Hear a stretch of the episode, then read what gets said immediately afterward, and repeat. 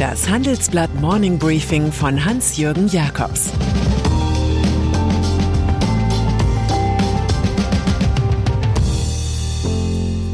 Guten Morgen allerseits. Heute ist Montag, der 22. August, und das sind unsere Themen. Eine Autobombe gegen Putins System.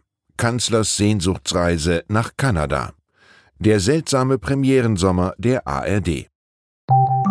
Nach einer kurzen Unterbrechung geht es gleich weiter. Bleiben Sie dran. Die Welt steht vor gewaltigen Herausforderungen. Zum einen die Energiewende voranzutreiben und gleichzeitig den Klimawandel einzudämmen.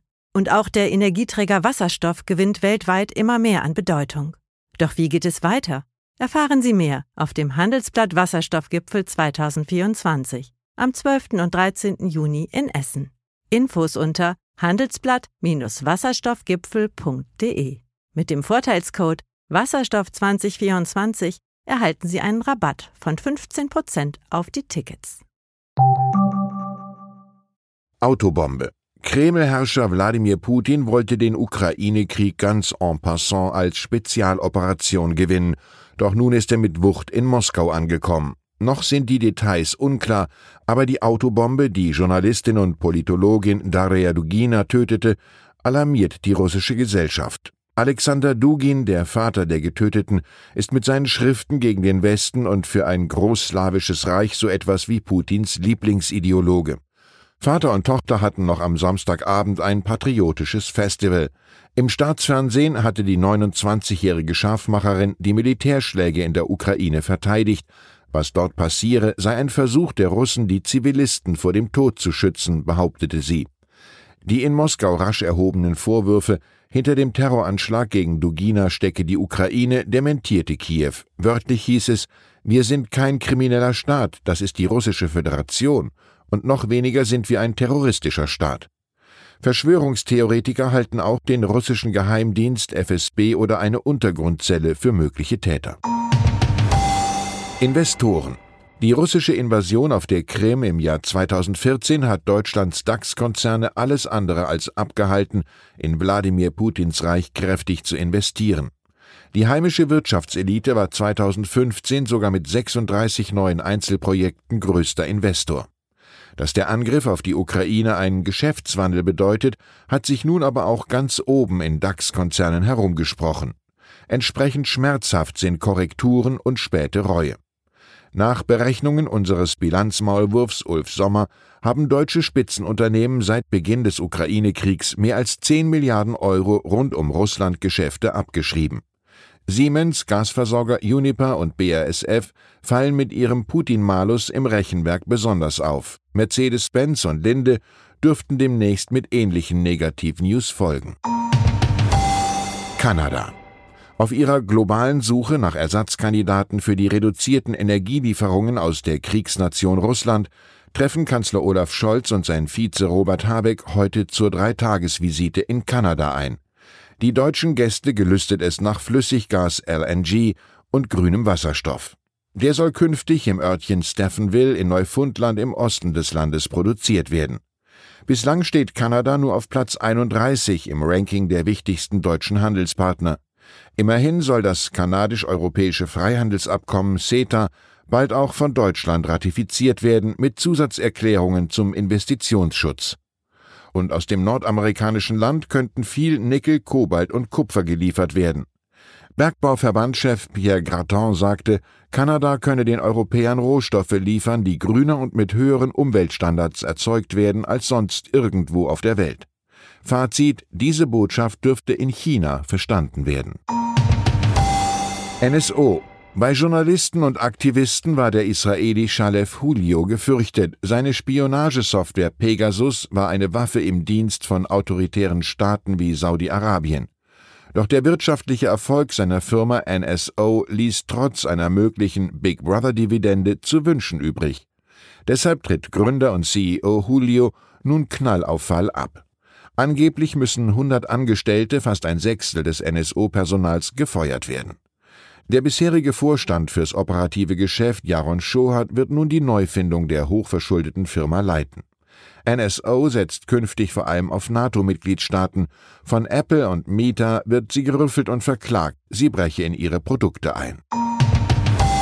Immobilien.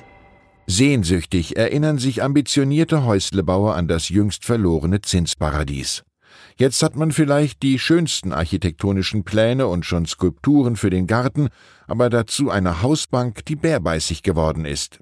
Die Geldinstitute seien bei Immobilienkrediten risikobewusster geworden, sagt uns Raimund Rössler, oberster Bankenaufseher der Finanzaufsicht BaFin.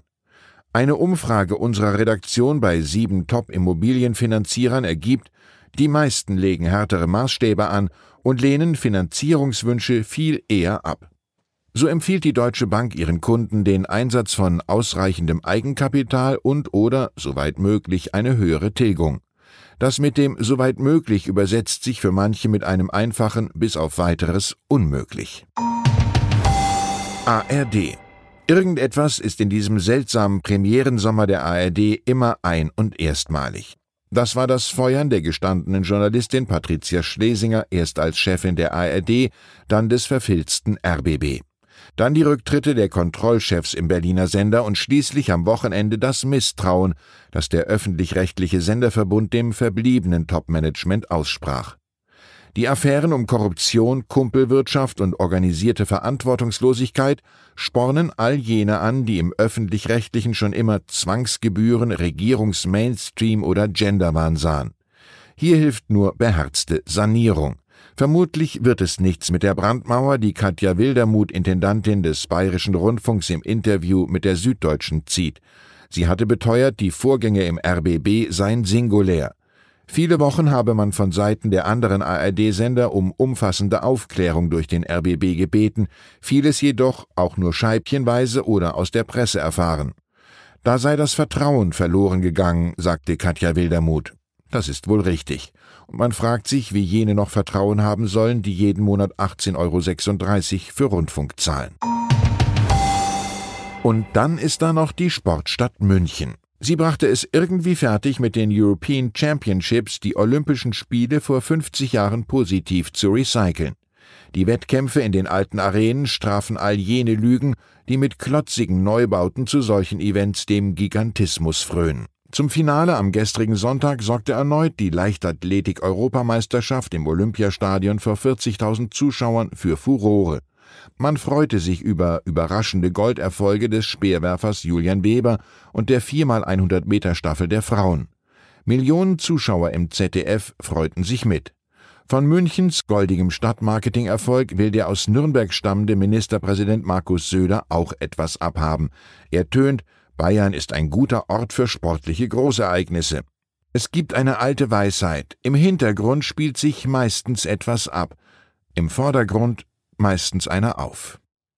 Ich wünsche Ihnen einen fröhlichen Start in die Woche. Es grüßt Sie herzlich Ihr Hans-Jürgen Jakobs. Zur aktuellen Lage in der Ukraine. Angeblich hat der russische Präsident Wladimir Putin der Ukraine ein Angebot für Friedensgespräche übermitteln lassen. Davon sollte sich niemand täuschen lassen, Moskau will so den Westen spalten. Seit der Wiederaufnahme der Getreideexporte sind insgesamt 27 Frachter aus den ukrainischen Häfen am Schwarzmeer ausgelaufen. Um die Rohstoffmärkte zu stabilisieren, brauche es mehr Lebens- und Düngemittelexporte, sagte UN-Generalsekretär Guterres. Weitere Nachrichten finden Sie fortlaufend auf handelsblatt.com/Ukraine. Das war das Handelsblatt Morning Briefing von Hans-Jürgen Jakobs, gesprochen von Peter Hofmann. Die deutsche Wirtschaft steht am Scheideweg. Um wettbewerbsfähig zu bleiben, müssen Unternehmen wichtige Transformationen anstoßen.